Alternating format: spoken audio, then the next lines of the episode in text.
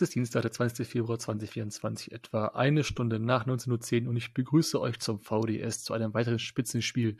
Der FC St. Pauli fährt am kommenden Freitag zu Holstein Kiel. Das Spiel findet um 18.30 Uhr statt, also heißt für alle 1463 Fans mit Ticket, fahrt zeitig los. Oder folgt dem Aufruf unserer Ultras zur gemeinsamen Anreise mit der Regionalbahn. Abfahrt vom Hamburger Hauptbahnhof ist um 14.22 Uhr. Aber jetzt gehen wir rein in das Gespräch und in der Leitung habe ich wie immer meinen Lieblingskieler. Den hat man auch vom bekannten Blog Culture Culinaria ähm, auch unter anderem schon mal gehört, aber aktuell auch als Sportjournalist für die KSV aktiv. Moin Matthias, long time no see, was machen Sachen? Ja, moin Luca. Ähm, erstmal muss ich kleine Verbesserung anbringen. Ich bin nicht für die KSV, sondern über die KSV aktiv, denn ich sitze bei den Kieler Nachrichten. Ähm, nichtsdestotrotz ähm, hat man im Moment eine äh, sehr interessante Zeit äh, mit meinem Verein und äh, ja, äh, jetzt steht das Spitzenspiel an. Äh, wer hätte es gedacht? Wird zwar jetzt ein radikaler Folgeneinstieg, aber ich muss auch mal kurz mit der Tür ins Haus fallen und dem Elefantenraum ansprechen. Holstein Kiel auf Platz zwei ähm, hat mal wieder die Chance auf die Bundesliga. Wird das nun endlich mal realistisch? Oder geht's wieder zum dritten Mal in die Relegation? Das ist die Frage. Ähm, man Wie, muss auf jeden wieder Fall. Wieder Köln, gegen Köln, dann wieder 1-5. Ja, wobei ich ja eigentlich eher dem Hamburger SV jetzt die Relegation gegen Köln wünsche. Das hätte doch eine gewisse Ironie. Mm, ja, es ist schwer zu sagen, was dann äh, im Mai sein wird, aber ich denke, dass unser Trainer diese Saison sehr gute Arbeit macht, dass ein sehr gutes Team zusammengestellt wurde und dass Holstein Kiel auf jeden Fall, so wie sie bisher durch die Saison gekommen sind, sehr gute Chancen hat, auch am Ende oben zu stehen. Vielleicht auf Platz zwei. Wir haben uns auch schon im Hinspiel gesprochen, war zwar nur beim VDS, aber seitdem ist eine Menge Wasser die Elbe runtergeflossen. Was hat sich in den letzten sechs Monaten bei Holstein so getan? Ja, äh, vor allen Dingen äh, viele Verletzte und äh, Infekte. Also es sind immer wieder Spieler ausgefallen. Ich glaube, das absolute Highlight war die Winterpause, als man äh, in den ersten Spieltag der Rückrunde gegangen ist. Fehlten plötzlich sieben Spieler, die in der Hinrunde quasi zur Stammelf gehört haben. Und äh, ja, ein, zwei Sachen waren einfach Infekte, bei dem Wetter vielleicht auch nicht äh, so verwunderlich, aber naja, sehen anderes bei äh, Fiete Ab, ja zum Schluss richtig gut drauf war. Dann äh, Benny Pichler, Leistenprobleme. Das ist ja immer irgendwie so, wenn man Probleme hört, das ist ja das Schlimmste, was passieren kann. Ein Bruch ist irgendeine saubere Sache, aber so Probleme klingt wie, da ist irgendwas, aber man kennt die Ursache nicht. Um, unser Kapitän Philipp Sander hatte ein entzündetes Hämatom im Unterschenkel. Habe ich auch noch nie so häufig gehört, aber musste operiert werden und ähm, ja, fällt bis jetzt damit aus. Das ist so ein bisschen das, was passiert ist, aber was dann gleichzeitig äh, passiert ist, dass man eigentlich diese Ausfälle immer ganz gut kompensiert hat, dass Spieler, die eigentlich eher so, ja, vielleicht zunächst auch eher als Perspektivspieler verpflichtet wurden, jetzt schon ja richtig abgeliefert haben. Und ähm, das hat dazu geführt, dass man ja am letzten Spieltag der Hinrunde dann tatsächlich äh, den FC St. Pauli noch vom ersten Platz verdrängt hat und sich die Herbstmeisterschaft geholt hat. Damit hat, glaube ich, trotz der guten Hinrunde niemand so wirklich in Kiel gerechnet. Und ähm, ja, da begannen dann so die ersten auch über Aufstieg zu sprechen. Aber ist das denn echt so, dass die Verletzungsmisere sich ein halbes Jahr lang wie ein roter Faden durch Kiel gezogen hat? Weil dafür merkt man es dann gar nicht rein tabellarisch, ne? Ja, das ist ja auch das, was die große Stärke ist, dass das immer wieder irgendwie gut kompensiert wurde. Am Anfang war es so, dass ständig in der Abwehr umgestellt werden musste. Also ich glaube, das prominenteste Beispiel war Karl Johansson, den man ja vor der Saison verpflichtet hatte, so als ähm, Leader in der Abwehr, weil man ja letztes Jahr doch so das Problem hatte, dass man einfach, um, sag ich mal, vorne anzugreifen, einfach viel zu viele Gegentore kassiert hat. Und da wollte man jetzt in der Innenverteidigung jemand haben, der richtig ja, Stabilität in den Laden bringt. Und ähm, ja, dann verletzt er sich im ersten Spiel, kommt irgendwann wieder. Ich glaube, dann hat er drei Spiele gemacht und dann hat er sich wieder verletzt. Also der zieht sich auf jeden Fall wie ein roter Faden durch die Saison und ich kriege das gar nicht mehr aufgezählt. Ähm, ich glaube, Paddy Erras hat den Zehenbruch. Dann, ja, Philipp Sander, was ich ansprach, Benedikt Pichtler, Fiete Arp und das sind ja alles wirklich Spieler. Holstein hat ja jetzt nicht so einen riesigen Kader, wo man jede Position eigentlich beliebig ersetzen kann, aber ähm, es hat immer irgendwie geklappt. Manchmal hat so ein Spiel gedauert, damit sich das alles ein bisschen wieder zurechtruckelt. Aber wenn es lief, dann hat es auch richtig gut funktioniert. Und ja, vielleicht ist das so im Nachhinein klingt fast so ein bisschen philosophisch, dass man aus der Krise gestärkt bevorgegangen ist. Aber was ich ja bereits erwähnte, dass zu Beginn der Rückrunde halt sieben Stammspieler gespielt, äh, gefehlt haben und dass jetzt am Ende, wo jetzt langsam die Spieler wieder zurückkehren, trotzdem so ein, zwei Spieler sich so empfohlen haben, dass es eigentlich schwierig wird, die wieder auf die Bank zu setzen. Als Beispiel jetzt mal Nikolai Remberg, der ja von Preußen Münster gekommen ist, also aus der vierten Liga damals zu uns.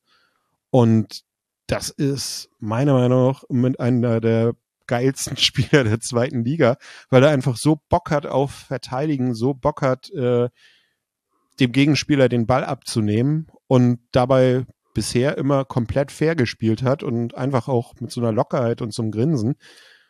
Ähm, ja, hat man irgendwie alles sehr gut kompensiert mit den Ausfällen und spricht dann vielleicht auch einfach für die Mannschaft, dass da wirklich ein geschlossenes Team ist, was die Spielidee des Trainers einfach auch verinnerlicht hat und dass man dann immer wieder neue Leute reinschmeißen kann und das System trotzdem nicht wackelt. Holstein hat ja im Sommer zum zwei dritten Mal in der jüngeren Geschichte den halben Kader ausgetauscht und du warst ja damals schon vor der Saison relativ pessimistisch. Und als unsere Mannschaften gegeneinander gespielt haben, war Kiel auf Platz zwei. Seitdem hat man sich ja umgehalten, wie du meintest, Hinrundenmeister. Wo, also machst du das eher am Trainer fest oder eher am Kader fest? Weil du meinst, der Kader an sich ist ja jetzt nicht so also ist ja keine Top-3-Mannschaft eigentlich, aber macht das mehr der Trainer aus oder macht das alles, zu, das zusammensetzt? Ja, ich glaube, da kann man keinen äh, Grund so rauspicken. Der Trainer war ja bei einigen Leuten in der letzten Saison auch stark in der Kritik gewesen. Aber was man diese Saison einfach sieht, dass er Spieler weiterentwickelt und das System, was er, glaube ich, letzte Saison schon spielen lassen wollte, was dann aber vielleicht mit den Spielern nicht funktioniert hat.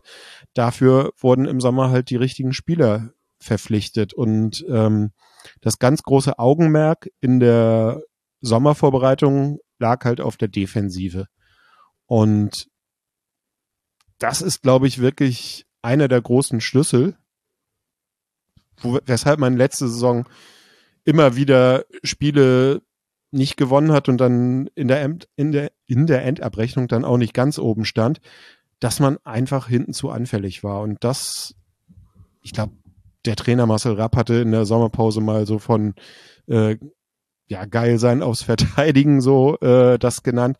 Und das klappt wirklich ganz gut. Und dann muss man einfach sagen, dass die Spieler, die man geholt hat, funktionieren dass die Mischung anscheinend gut ist. Man hat ja auch ein, zwei ältere gehalten, vorneweg natürlich Louis Holtby, dann aber auch ein Steven Skripski.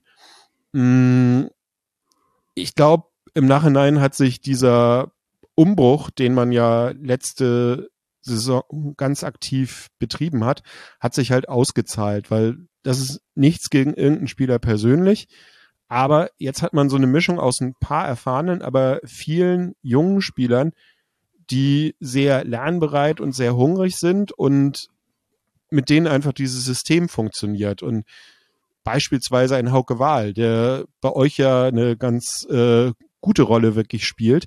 Ich glaube, die hat er dieses Jahr überhaupt nicht in Kiel mehr gespielt. Das war einfach so, ich glaube, manchmal muss der Wechsel einfach sein, Der hat beiden Seiten gut getan. In Kiel ist es nicht so unbedingt, dass man sagt, ach schade, dass wir den nicht mehr haben. Aber äh, gleichzeitig ist es ja nicht so, dass bei St. Pauli gesagt wird, äh, hätten wir den bloß nie geholt. Also insofern ist das ja für beide Seiten äh, das Beste, was passieren konnte. Und ja, es scheint irgendwo ein super Teamgeist bei uns zu herrschen. Und ähm, was auch immer wieder in Hinrunde erwähnt wurde, Holstein fliegt einfach irgendwo auch unterm Radar. Es liegt einerseits daran, dass die Medienlandschaft natürlich zum Beispiel in Hamburg eine etwas andere ist als hier in Kiel, äh, kann ich sozusagen als äh, Teil davon äh, von innen heraus bestätigen. Mm, gleichzeitig ist es aber natürlich so, wenn Holstein Kiel tatsächlich am Ende der Saison relativ weit oben steht, dann ist es ein Riesenerfolg. Wenn nicht, dann bricht hier aber nichts zusammen. Also ich glaube, äh, St. Pauli ist da vielleicht noch ein bisschen äh, anders davor als zum Beispiel der HSV. Oder auch, ich glaube, weiter hinten sind noch ganz andere Vereine, so Fortuna Düsseldorf und so, die eigentlich auch schon lange mal wieder aufsteigen wollten, wo es vielleicht irgendwann auch an die finanziellen Reserven geht. Und das ist bei Holstein Kiel einfach nicht so. Und das ist natürlich dann eine Lockerheit, die im Verein ist, die, glaube ich, in der Spitze, in der Spitze der zweiten Liga relativ einmalig ist. Wir waren beide mit unseren Mannschaften im Trainingslager in Spanien, sind uns da sogar fast begegnet. Plus, du hast sogar bei uns spioniert.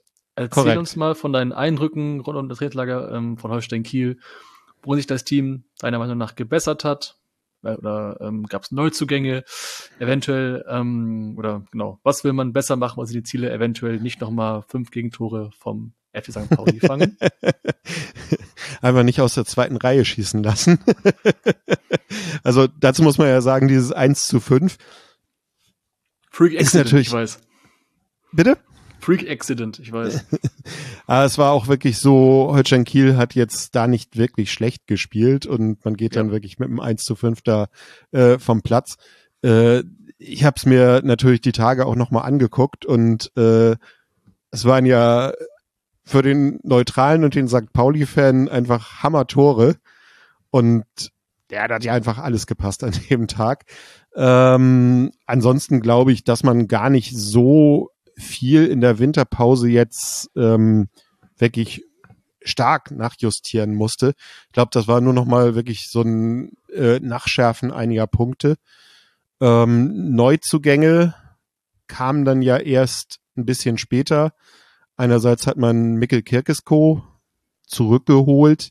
Der war ja äh, bis zum Sommer auch Teil unserer Mannschaft gewesen, war dann nach Polen gewechselt wo er, bevor er in Kiel gespielt hat, auch schon äh, gespielt hatte, aber jetzt äh, bei seiner zweiten Anstellung war das wohl alles irgendwie nicht so positiv und man hat äh, in beiderseitigen Einvernehmen den Vertrag dann äh, aufgelöst und ja, dann hat er sich, glaube ich, anderthalb Tage bei uns warm gehalten und dann hat man gesagt, ach, was soll's, ähm, bis zum Sommer können wir ihn auf jeden Fall als Backup gebrauchen positiver Typ, ähm, füllt die Trainingsgruppe auf, kann man zur Not auch immer reinschmeißen, alles gut. Ähm, dann kam noch Alexander Bernhardsson, so ein bisschen, glaube ich, als äh, Fiete Arp Ersatz gedacht, hat bisher noch nicht so viel gezeigt in Fürth, wurde eingewechselt, hat kurz mal aufblitzen lassen, dass er wohl mit dem Ball umgehen kann, hat sich dann wie fast jeder bei Holstein Kiel einen Infekt geholt und ähm, hat seitdem jetzt noch nicht gespielt, ist, glaube ich, ein ganz interessanter Typ für die Offensive, aber bis auf äh, YouTube-Videos äh, kann ich dazu halt auch nichts sagen.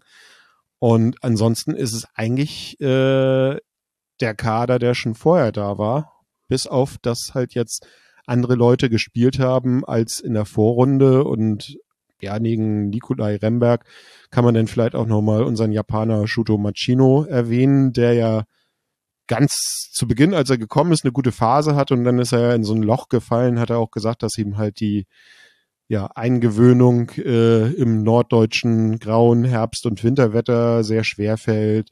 Andere Sprache, andere Kultur, andere Intensität im Fußball und so weiter. Dann macht einem das natürlich zu schaffen, dass man dann nicht trifft. Saß erstmal viel auf der Bank, hatte jetzt durch die ganzen Verletzungen äh, seiner Sturmkollegen viel Einsatzzeiten bekommen. Hat zwar dann mit dem Tor noch nicht geklappt, aber zum Beispiel jetzt in Paderborn beim 4 zu 0 hat er zwei Assists gehabt und auch wirklich schön einmal mit der Brust abgelegt, einmal schnell weitergespielt. Ähm, ja, man hat sich auch da im Endeffekt mit Bordmitteln beholfen und ich glaube, das Trainingslager war einfach nochmal wichtig. Man hatte auch nochmal zwei äh, Spieler aus der U23 mitgenommen, die so als ja, Talent für die nächsten Jahre vielleicht mal irgendwann weiter hochgezogen werden. Aber ansonsten war das jetzt kein, sag ich mal, spektakuläres äh, Trainingslager, wo man irgendwie nochmal so jetzt auf die äh, Rückrunde eingeschworen hat mit völlig neuen äh, Erkenntnissen. Das war, glaube ich, einfach wirklich dieses einfach mal eine Woche zusammen sein, äh, gucken, wie wir jetzt aus dem Restkader das Beste machen und ähm, ja, zwei Trainingsspiele hatten wir, ähm, die waren soweit ganz in Ordnung. Einmal war es gegen äh, Darmstadt 98. Da war, finde ich, eher die Erkenntnis, dass Darmstadt wahrscheinlich äh, keine Chance hat, in der Bundesliga zu bleiben, weil da war auch ein ganz äh, negativer Vibe irgendwie auf dem Feld, haben wir alle so wahrgenommen. Und äh, dann war es noch gegen St. Trüden aus äh, Belgien. Ja, interessantes Testspiel. Ähm, ansonsten ist es ja immer schön, dass wenn man unten in Spanien ist, äh, sich auch nochmal andere Mannschaften angucken kann. Unter anderem war der VfL Osnabrück äh, mit bei uns auf der Anlage. Ähm, an unserem spielfreien äh, Vormittag und trainingsfreien Vormittag, du erwähntest, erwähntest es schon, äh, dass wir da mal nach äh, Benidorm gefahren sind. Mal gucken, was St. Pauli so macht kennt man ja auch noch so ein, zwei Leute, unter anderem Andreas Bornemann kenne ich natürlich noch aus der äh, Zeit in äh, Kiel. Ja, äh, ihr hattet auf jeden Fall das schönere Hotel.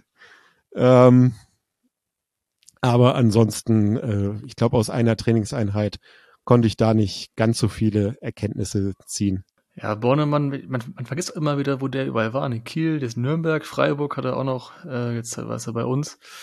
Den habe ich ja Testspiel, da war ich ja auch dann gegen Osnabrück, habe ich dann gefragt, so, die so die weiße Haare sind schon sehr, sehr weiß. Seit wann hast du die schon? Also, ja, seit den 20ern und so, schon weiße Haare gehabt. das war schon, war schon ganz, war schon ganz witzig. Der ist schon, der sieht aus wie jedes Mal Zehnerkarte Solarium runtergesund. Also, also er hatte hier Knackbraun ohne Ende. Jedes er hatte auch zu seiner Zeit bei Holstein den Spitznamen der George Clooney von Kiel. würde ich, würde ich mitgehen. Also der George Clooney der Bundesliga, über die kann man schon, kann man schon ausweiten, den Titel. Ja, passt definitiv.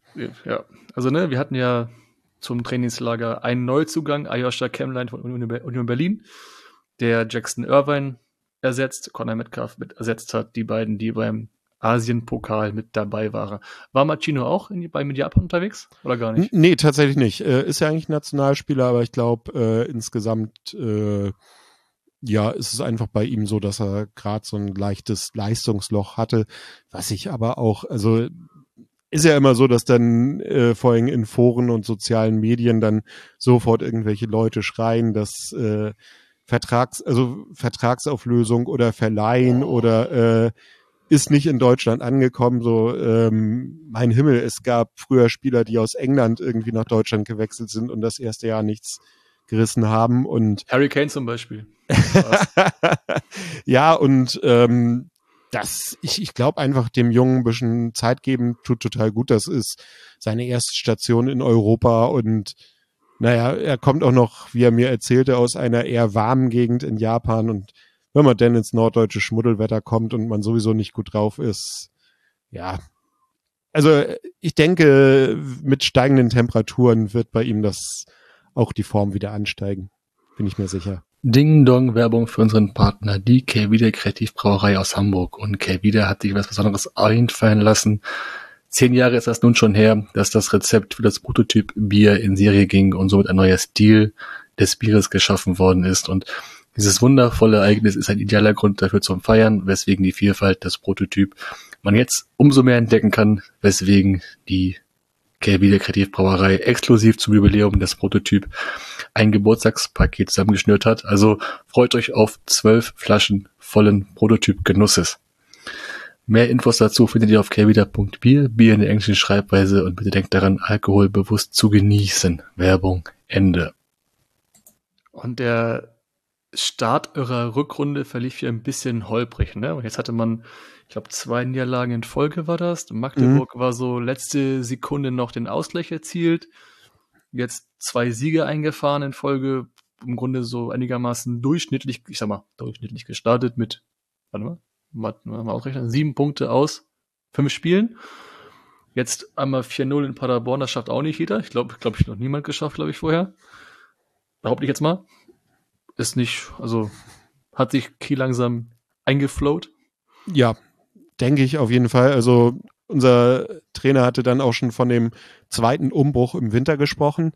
Äh, durch diesen, ja, es war einfach Personaldesaster. Also ich habe immer gesagt, das ist schon kein Pech mehr, es ist einfach Desaster. Und ähm, es war eigentlich so, dass man äh, gegen Braunschweig und äh, vor allen Dingen auch in Fürth, also gegen Braunschweig war es so, dass man, ja, sag ich mal, da wären unentschieden wahrscheinlich das gerechte Ergebnis gewesen. In Fürth hat man einfach Großchancen liegen lassen. Äh, der Expected Goals Wert äh, in Fürth von Holstein war besser als jetzt gegen Paderborn. Und äh, in Fürth verliert man 1 zu 2 und in Paderborn gewinnt man 4 zu 0.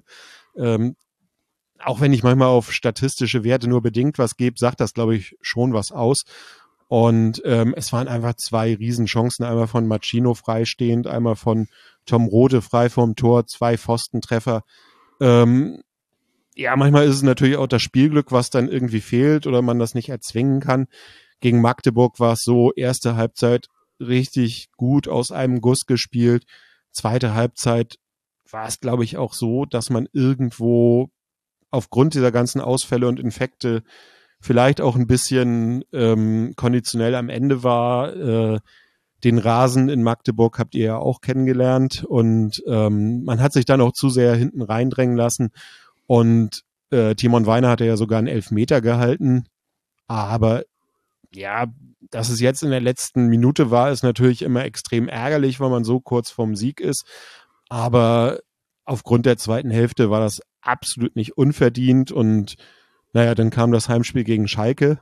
Ähm, ohne Schalke zu nahe zu treten, das war auch eine ziemlich grottige Leistung von denen. Und ähm, auch da hat Holstein eigentlich noch Chancen liegen lassen. Also man hätte einfach höher gewinnen müssen. Und gegen Paderborn muss man jetzt sagen, das war einfach von vorne bis hinten ein überzeugender Auftritt, auch wenn die erste Viertelstunde eigentlich Paderborn gehörte. Da hatte Kwasniok äh, so ein bisschen die linke Seite überladen. Darauf hat unser Trainer dann reagiert, hat die äh, Verteidigung so ein bisschen nachjustiert und ab da war eigentlich dann kam von Paderborn nichts mehr und ähm, was halt gut war, diesmal halt mit der zweiten Chance das erste Tor gemacht und dann einfach effektiv die Dinger reingemacht und dann gewinnt man dann am Ende 4 zu 0. Also ein bisschen an das 1 zu 5 bei uns zurückerinnert, ne? Weil im genauso auf einmal war alles drin. Ja, aber, aber äh, Kiel hat ja äh, beim Hinspiel am Millantor wenigstens noch Chancen gehabt. Ähm, ich glaube, Paderborn hatte in der ersten Hälfte dann noch irgendwann eine Freistoßchance und in der zweiten Hälfte hatte Grimaldi nochmal irgendwie einen Kopfball, den er äh, links neben den Pfosten gesetzt hat. Aber ansonsten kam da nicht mehr viel. Also das war auch so, dass die Verteidigung einfach äh, Paderborn so gut im Griff hatte. Und ähm, also vielleicht war es kein 4 zu 0, aber äh, 3 zu 0 war es definitiv verdient. Und ähm, ja, war einfach ein Spiel, wo man am Ende gesagt hat, da hat eigentlich alles gepasst und ähm, macht einem natürlich Mut, weil immer noch einige Spieler gefehlt haben und ähm, ja, war natürlich eine gute Motivation für Freitag, wobei ich immer nicht weiß, ob so ein äh, Sieg, der sich schon fast so ein bisschen selbstverständlich wieder anfühlt, äh, so gut ist oder ob äh, ein Arbeitssieg gegen Eintracht Braunschweig da nicht viel besser ist, weil die Sinne geschärft sind, äh, worauf es halt ankommt. Ich habe auch manchmal gemerkt, auch bei unseren Siegesserien, die wir manchmal hatten, also man hebt leicht ab. Das ist so eine Erwartungshaltung dann. Und dann bist du dann, dann hast du dieses Spiel gegen Braunschweig zum Beispiel und das wird so ein dreckiger Arbeitssieg, der aber auch dazu gehört, wenn du weißt, wenn du weißt, wer dir da gegenübersteht, das gehört dann dazu, so solche Spieler irgendwie auch bestreiten zu können. Und gegen, dann auch in, Unterzahl irgendwie ja. zu müssen. Und man muss ja auch sagen, also wenn man zum Beispiel äh, Osnabrück und Braunschweig vergleicht, da sind da ja doch äh, ja. Ist, ist ziemlich viel zwischen und mhm. ähm, Braunschweig hatte zuletzt ja auch wirklich äh, eigentlich eine ganz gute Serie und ja, dann muss ich immer sagen, äh, wenn jetzt Holstein an der Stelle von St. Pauli gewesen wäre, hätte ich mich tierisch über den Sieg gefreut, weil genau diese dreckigen Dinger, die müssen halt manchmal sein und äh, ich glaube, die schärfen dann auch immer noch mal die Sinne ein bisschen nach. Ja, total. Wir haben uns auch gefreut, ne, aber ist dann wieder auf einen Stein vom Herzen gefallen, weil das war auch so ein typisches 0-0-Spiel, fand ich so. Man hat da jetzt, es ging nicht weiter vor und irgendwie zurück und dann, äh, man kam nicht durch. Braunschweig hat auch echt dicht gemacht. Also das war schon, also ich habe damit auch schon gar nicht mehr gerechnet, ne? Und ähm, ja, gut. Aber bist du, bist du optimistisch für Freitag oder müssen wir, müssen wir mal gucken? ähm, ich glaube, bei so einem Spitzenspiel sind es dann wirklich so die, ja, ob ein Ball denn mal reingeht oder nicht, das kann das ganze Spiel denn entscheiden. Ich glaube, von der, also über die gesamte Saison gesehen spielt St. Pauli schon den besseren Fußball. Aber ich habe so ein bisschen den Eindruck, als wenn Holstein, was ich ja von mal schon ansprach, so eine Leichtigkeit und Unbekümmertheit hat. Und dass die wirklich in so ein Spiel reingehen mit, äh, jo, jetzt spielen wir einfach und äh, am Ende gewinnen wir. Und das könnte vielleicht ein Vorteil sein. Ansonsten, ja, keine Ahnung. was es dann am Ende wird. Ähm, ich bin auf jeden Fall gespannt, ob es so hochklassig wird. Manchmal ist es ja auch so, wenn zwei hochklassige Teams aufeinandertreffen, dass das Spiel dann im Endeffekt Grotte ist, weil man sich irgendwo neutralisiert. Ich bin auch gespannt, ähm, wie sehr unser Trainer Marcel Rapp im Endeffekt seine Aufstellung so ein bisschen davon abhängig macht, ob man eher äh, St. Paulis äh, Spiel unterbinden will oder selber äh, das Spiel machen will. Also das ist, glaube ich, auch eine sehr interessante Frage. Und ähm, da habe ich auch noch überhaupt keine Antwort drauf, was er machen wird. Ich glaube, da ist er auch, ja, früher, also manchmal, manchmal sagt man ja, dass ähm, das schlecht ist, wenn ein Trainer nur so einen Plan hat und den äh, bis zum Erbrechen durchdrücken will, äh, wie jetzt gerade äh, der entlassene Trainer beim Hamburger SV. Und das Marcel Rapp finde ich wirklich überhaupt nicht so. Der macht manchmal Sachen, gerade so was Taktik und Aufstellung betrifft, wo man vorm Spiel sitzt und sagt, wie kann er bloß? Und das kann ja gar nichts werden und die Punkte können wir im Endeffekt schon äh, kampflos abgeben und am Ende gewinnt man dann.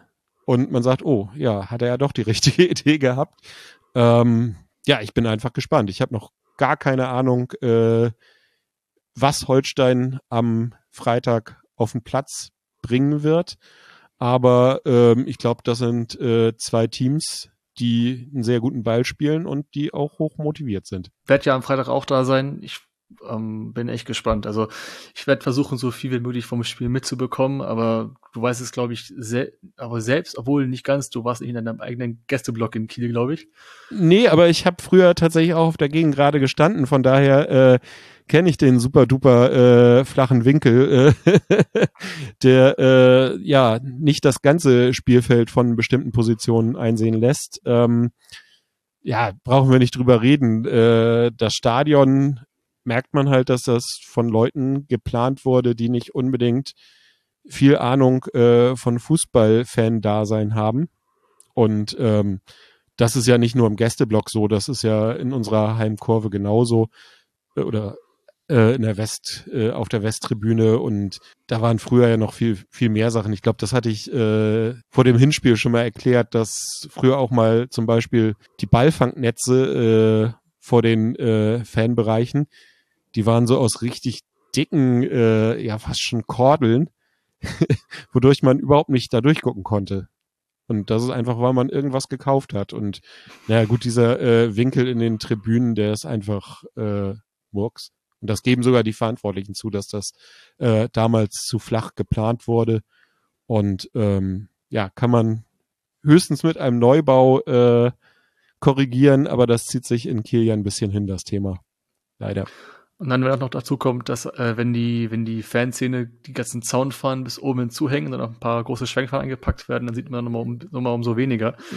Ähm, letzte Saison, das war das, das war das 2-4-3-4 letzte Saison. Ich glaube, das äh, war 3-4 letzte Saison, ja. Ja, da hatte ich auch noch, noch, noch eine Lücke zwischen den Zaunfahnen, hatte ich konnte das Spiel einigermaßen noch sehen. Ich glaube, ich habe zwei Tore nicht, mit, mit, nicht mitbekommen, aber geht schon. Noch ein Thema, was ich mit dir ähm, noch kurz ansprechen wollte, nicht wir werden nicht in die ganz Tiefe gehen, wie ich es eigentlich äh, geplant hatte, aber kurz vor der Winterpause kam es ja zu einem Ereignis, welches die Fankurven in Deutschland beschäftigt und noch weiterhin noch beschäftigt. Und jetzt auch am Montag zur Primetime bei Hart aber fair diskutiert wurde. Es gab eine geheime Abstimmung der 36 Profiklubs für oder gegen einen Investoreinstieg bei der DFL und es wurde mit einer Zweidrittelmehrheit dafür entschieden. Seitdem kommt quasi kaum noch ein Spiel in den ersten beiden Profiligen Deutschland ohne Proteste und Spielunterbrechungen aus. Wie ist denn die Thematik in Kiel? Wie wird es da aufgenommen? Wird sich der Verein positioniert? Ähm, ich weiß, dass die organisierte Fanszene von Kiel in diesem Dachverband Fanszene Deutschland ist, dementsprechend auch die ähm, Proteste mitträgt und unterstützt. Kannst du uns da einmal kurz erklären und wie da so der wieder so die Haltung in Kiel ist zum Verein ist, wie die Abstimmungsverhalten war, was man darüber denkt und sagt. Also ähm, Abstimmungsverhalten äh, gehört Kiel zu den Vereinen, die sich nicht positioniert haben. Also wird halt gesagt, es war eine geheime Abstimmung und man hat das Votum der anderen Vereine zu respektieren. Das lässt natürlich viel offen, aber ähm, man kann ja ungefähr hinrechnen, welche Vereine mit Ja und welche Vereine mit Nein gestimmt haben. Ähm, insofern ganz interessant, weil ähm, vor der ersten Abstimmung letztes Jahr Holstein Kiel eher einer der Vereine war, die äh, für ein Modell ohne Investoreneinstieg geworben hatten. Also unser Präsident Steffen Schneekloth ist ja auch im DFL und DFB Präsidium und ähm, ja, bei der zweiten Abstimmung muss man wohl davon ausgehen, dass äh, Holstein mit äh, ja, also für einen Investoreneinstieg gestimmt hat. Ähm, ja, Fanszene beteiligt sich an den äh, Protesten, geht vor allen Dingen da natürlich einerseits um diese ja Verteidigung des Fußballs, wie wir ihn äh, kennen und mögen, und andererseits natürlich genau um diese fehlende Transparenz in den Prozessen, die ja auch dazu führt, dass man ja kein großes Vertrauen im Endeffekt in alle Versprechen für die Zukunft hat.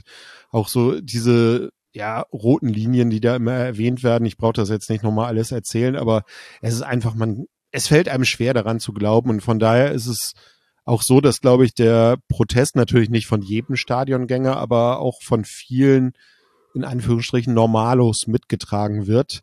Äh, ist natürlich äh, jetzt interessant, wo es dann auch wirklich zu längeren Spielunterbrechungen kommt. Sonst war es ja eigentlich so, dass man ja Schoko äh, Goldtaler irgendwie auf den Platz geworfen hat. Das war dann immer so eine, also zwölf Minuten Schweigen, dann gab's äh, Schokomünzen, es wurden Banner präsentiert und das war's dann ja im Endeffekt. Und ähm, beim letzten Heimspiel ähm, war eine Aktion, die nicht so ganz gezündet hat. Äh, da war das, jetzt? Genau, da äh, hatte man das Banner, äh, die Würfel sind noch nicht gefallen und hatte dazu, glaube ich, 1000 Würfel auf den Platz äh, geschmissen. Die waren allerdings so klein, dass der Schiedsrichter sich kurz bei unserem Torhüter erkundigt, erkundigt hatte, ob ihn die irgendwie stören und der sagte, nö. Und waren, glaube ich, eh nur noch vier Minuten bis zur Halbzeit und dann hat man das so zu Ende gespielt und dann wurden die äh, eingesammelt und das war's dann. Jetzt gegen Paderborn war es das erste Mal, dass es wirklich dann äh, auch äh, durch das Zutun der Kieler Fanszene zu einer längeren Spielunterbrechung gekommen ist. Ähm, also ich kriege es nicht mehr ganz genau zusammen. Ich glaube, es war äh, Paderborn hatte das Banner, der deutsche Fußball ist krank. Und Kiel hatte dann das Banner und die Fans sind die Medizin und dann flogen neben Tennisbällen auch alles mögliche medizinische Equipment wie äh, Spritzen zum Beispiel auf den Platz. Und ähm, ja, das ging dann fast eine halbe Stunde so. Mannschaften waren auch in der Kabine, hieß dann auch, ja, bei der nächsten Aktion wird das Spiel abgebrochen. Aber ähm, unter anderem war ja auch Lukas Kwasniok dann bei den Paderborn-Fans im Blog, hatte mit denen dann geschnackt, sagte auch nach dem Spiel auf der Pressekonferenz, dass er eigentlich ganz guten Draht zum Capo hat. Mein Eindruck ist es einfach so, dass man ganz genau weiß, okay, wir provozieren so weit, bis halt die Mannschaften dann auch in die Kabinen gehen, weil es dann nochmal ein deutlicheres Zeichen ist. Aber äh, ich glaube, sofern ein Schiedsrichter nicht irgendwie eine sehr kurze Lunte hat und irgendwie Stufe zwei und drei irgendwie sofort zündet ähm, und das Spiel abbricht, ist das, glaube ich, nicht das Ziel der Fanszenen, zumindest an diesem Tag gewesen. Ich gehe davon aus, dass gegen St. Pauli auch irgendeine Aktion kommen wird. Ähm, wobei ich langsam auch äh, wirklich schon gespannt bin, äh, wie denn äh, nach Köln, Rostock und Freiburg so die Kreativität weitergehen soll. Ja, definitiv. Ähm, wir hatten ja bei uns ja auch so zu Beginn gab es ja dieses zwölf Minuten Schweigen. Das haben wir, glaube ich, alle soweit mitgetragen und dann irgendwann hat man, glaube ich, auch gesehen, dass es nicht mehr ausreicht. Ich hatte mich da nochmal ähm, kurz vor unserem Gespräch nochmal mit einem unserer ähm, führenden Personen aus der aus dem Ultrakreis nochmal drüber unterhalten, mit, weil wir jetzt gegen Braunschweig nicht geschwiegen haben, zwölf Minuten, sondern direkt in aktiven Support gestartet sind weil man quasi gesehen hat, dass es, ich sag mal, ich will nicht sagen ausgelutscht, aber das ist mittlerweile auch normal geworden, wenn man schweigt. Und deswegen auch, also Düsseldorf, Magdeburg und Schalke waren auch drei Szenen mit dabei, die sich ähm, nicht am Protest beteiligt haben, weswegen man halt andere Formen suchen musste. Und ähm, deswegen Ziel ist weiterhin gegen CVC zu stacheln, protestieren, bis sie dann äh, auch endlich die Segel streichen. Und ja, in Magdeburg habt ihr ja auch nicht geschwiegen. nee, also nee, ja stimmt. Die, die, die, die Trillerpfeifen, stimmt, das stimmt. Genau. Also ich muss echt zugeben, ich war echt überrascht, weil ich, ähm, das ist echt, das war, ich habe auch schon jetzt ein, auch ein Ohr zuhalten müssen. Das war schon echt so schrill und so hoch. Das habe ich echt gar nicht mitgerechnet. Ich dachte, das ist angenehmer, aber da waren einige gut vorbereitet mit ähm, Ohrenschützern, mit ähm, Oropax. Aber ja, ich bin mal gespannt, was, was, was noch so alles kommt. Und ähm, ja, im Grunde geht's weiterhin. Ich unterstütze den Protest auch weiterhin. Ich denke mal, du auch. Ja, ich hatte das Glück. Ähm, wie gesagt, ich bin ja jetzt ähm, bei den Kieler Nachrichten und ich sag mal so, das Verhältnis zwischen Ultras und Medien und auch Kieler Ultras und den Kieler Nachrichten war in der Vergangenheit nicht immer ganz einfach und ähm, jetzt war es so, ähm, dass ich in der vergangenen Woche ähm, ein Interview mit äh, jemanden aus unserer Ultraszene für die Kieler Nachrichten hatte. Wirklich äh, fast ganzseitig, äh, sehr sachlich, super interessant. Ähm, ich bin natürlich irgendwo neutral, wenn ich für die Medien arbeite, aber ich finde es einfach erstmal auch wichtig, dass dieses Anliegen inzwischen, ja gestern Abend du erwähntest ja auch äh, hart aber fair, dass sowas einfach inzwischen wirklich diskutiert wird und dass es nicht abgetan wird, naja, da machen die Ultras wieder irgendwas und das sind ja eh alles irgendwelche 15-jährigen Krawallmacher und dass sich einfach mit dem Thema beschäftigt wird, das finde ich äh, schon einen großen Erfolg, weil das ja eigentlich darauf zielt der Protest ja ab. Der Protest zielt ja nicht darauf ab, irgendwie nervig zu sein oder das Spiel zu unterbrechen, sondern einfach, dass dieses Thema einfach viel präsenter wird und was das bedeuten könnte, was da passiert. Und ich als äh, Privatperson und Fußballfan muss natürlich sagen, dass ich äh, diesen Investoreneinstieg auch äh, zumindest mehr als fragwürdig finde und ähm, vor allen Dingen, wenn man das immer so als ersten Schritt sieht. Ich, ich glaube einfach immer nicht dran, dass man, dass so ein Schritt passiert und dass dann gesagt wird, naja gut, und jetzt sind wir für 100 Jahre irgendwie safe, sondern ähm, ja, die Entwicklung wird einfach immer weitergehen und äh, da gilt es an den Stellen, wo es noch geht, aufzuhalten oder zumindest den Prozess irgendwie in Bahnen zu lenken, die noch irgendwo okay sind. Das äh, fand ich gestern Abend äh, sehr schön. Sagte ja auch der eine Fanvertreter, dass es im Endeffekt nichts bringt, in dieses Rattenrennen mit England einzusteigen, weil die ja eh schon weit, weit weg sind und ähm, jetzt einfach nur als Idee haben, wir brauchen mehr Geld und ansonsten keine äh, Ideen zu haben, wie der Fußball in Zukunft in Deutschland aussehen soll, das ist einfach viel zu kurz gegriffen. Und ähm, ich glaube, das ist auch, weshalb viele Leute, die jetzt nicht irgendwie aktive Fanszene oder gar Ultras sind, sich ähm, mit den Ideen, die hinter diesem Protest stehen, ja, weshalb sie da sehr auch äh, ja sich mit identifizieren können, ähm, weil man einfach sehen kann, wie ein Fußball ist, den man im Endeffekt nicht will und dass ja beispielsweise England ähm, mit Spieltagszerstückelung, mit äh, völlig überteuerten Tickets, die sich die normalen äh, klassischen Fußballfans, will ich jetzt mal sagen, fast gar nicht mehr leisten können. Ähm, das ist ja nur der Anfang. Ich meine, was jetzt in Saudi-Arabien ist, ähm, da brauchen wir gar nicht drüber reden. Und ich glaube, es gibt Leute, die finden auch das geil, wenn einfach irgendwelche Superstars in irgendeinem Land XY gegen den Ball kicken. Meinetwegen, aber das ist nicht mein Fußball und insofern, um es kurz zu machen, äh, kann ich mich mit den äh, Protesten sehr identifizieren. Genau, ich möchte auch nicht, ähm, dass wir diese Protestkapitel hier weiter ausarten. Wir sind schon ein bisschen in der Zeit vorangeschritten. Wir können das nochmal aufgreifen, eventuell für das nach dem Spielgespräch. Je nachdem, was dann, dann passieren wird, können wir entsprechend übersprechen und kommentieren. Ähm, hast du noch quasi letzte Worte oder quasi ähm, was würdest du sagen, was ist ein Pro-Argument dafür, dass ihr das Spiel gewinnen werdet? ähm, erstmal habe ich noch einen Hinweis und zwar ähm, mhm. Seid ihr auch äh, wie zum Beispiel äh, Schalke 04 ein Verein, der wahrscheinlich mehr Fans mitbringen wird, als Plätze im Gästeblock sind, sprich es auch in Anführungsstrichen neutralen Bereichen äh, einige St. Pauli-Fans geben wird. Gegen Schalke 04 war es so, und das ist einfach unsere Stadionordnung, dass außerhalb des Gästeblocks Gästefarben nicht erwünscht sind. Und äh, die wurden gegen Schalke 04 auch relativ konsequent durchgesetzt, diese Stadionregeln, was äh, auf Schalker Seite zu einem riesen Aufschrei geführt hat. Ich will einfach nur sagen, ähm, wenn man zum Beispiel auf der Osttribüne irgendwie Karten hat, muss man damit rechnen, dass am Eingang gesagt wird, der St. Pauli-Schal oder das Trikot oder was weiß ich bleiben draußen. Nur so als Tipp.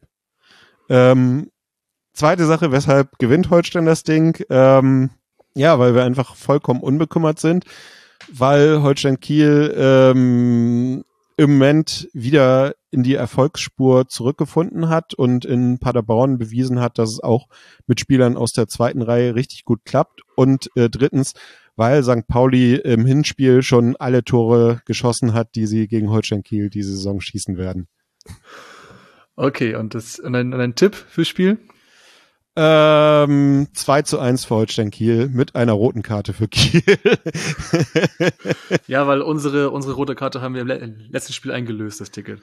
Ja, und ich weiß nicht, ob du dich noch dran erinnerst, eine Zeit lang war es immer so, der Verein, der eine rote Karte bekommen hat, hat aber trotzdem am Ende gewonnen. Bei Holstein Kiel gegen FC St. Pauli. War ganz häufig so. Hatten wir das letzte, also letztes Spiel auch so? Nee, ich glaube nicht, aber äh, glaub, früher das war das öfter mal so, dass äh, der Verein, der den Platzverweis kassiert hat, am Ende aber drei Punkte hatte. Insofern okay, dann ist mein Tipp für dieses Spiel, rote Karte für Louis Holtby. Weil ist so. Weil ist so und hätte er im Hinspiel schon bekommen müssen. oh ja. Äh, das ist auch relativ, da wurde ich, ich immer, immer, noch, immer noch darauf angesprochen, dass, äh, na gut, ich war nicht sehr nett zu Herrn Holtby in meinem NDS nach dem Spiel von der Hinrunde. Möchte ich mich nicht für entschuldigen, aber war manchmal ein bisschen, bisschen rüpelhaft. Aber naja. Okay. Matthias, ich bedanke mich für deine Zeit, dass du mit mir dieses äh, NDS wieder machen möchtest. Hat mich sehr gefreut wieder. Macht immer Spaß mit dir. Ich, äh, ich quatsche mal gerne mit dir. Und ähm, ja, wünsche allen Hörerinnen und Hörern ähm, ein gutes Spiel am Freitag. Allen Auswärtsfans, ne, befolgt den Tipp von Matthias aus Kurve. Gerne mal den, geht ein bisschen neutral in den mal ins Stadion, wenn ihr nicht, wenn ihr außerhalb des Gästeblocks seid. Bisschen ne, Schadenordnung, aber wenn wir es quasi machen, dann sind wir quasi der untolerante Club. Ach, wir sind doch tolerant und so. Deswegen kann jeder äh, einen ausgehen, ihren fahren, wie sie wollen, aber wenn es Kiel macht, ist Schadenordnung. Ah, nein. Egal. Ähm, Matthias, vielen, vielen Dank. Gerne. Immer und wieder schön hier zu sein. Dann bis zum Nach dem Spielgespräch.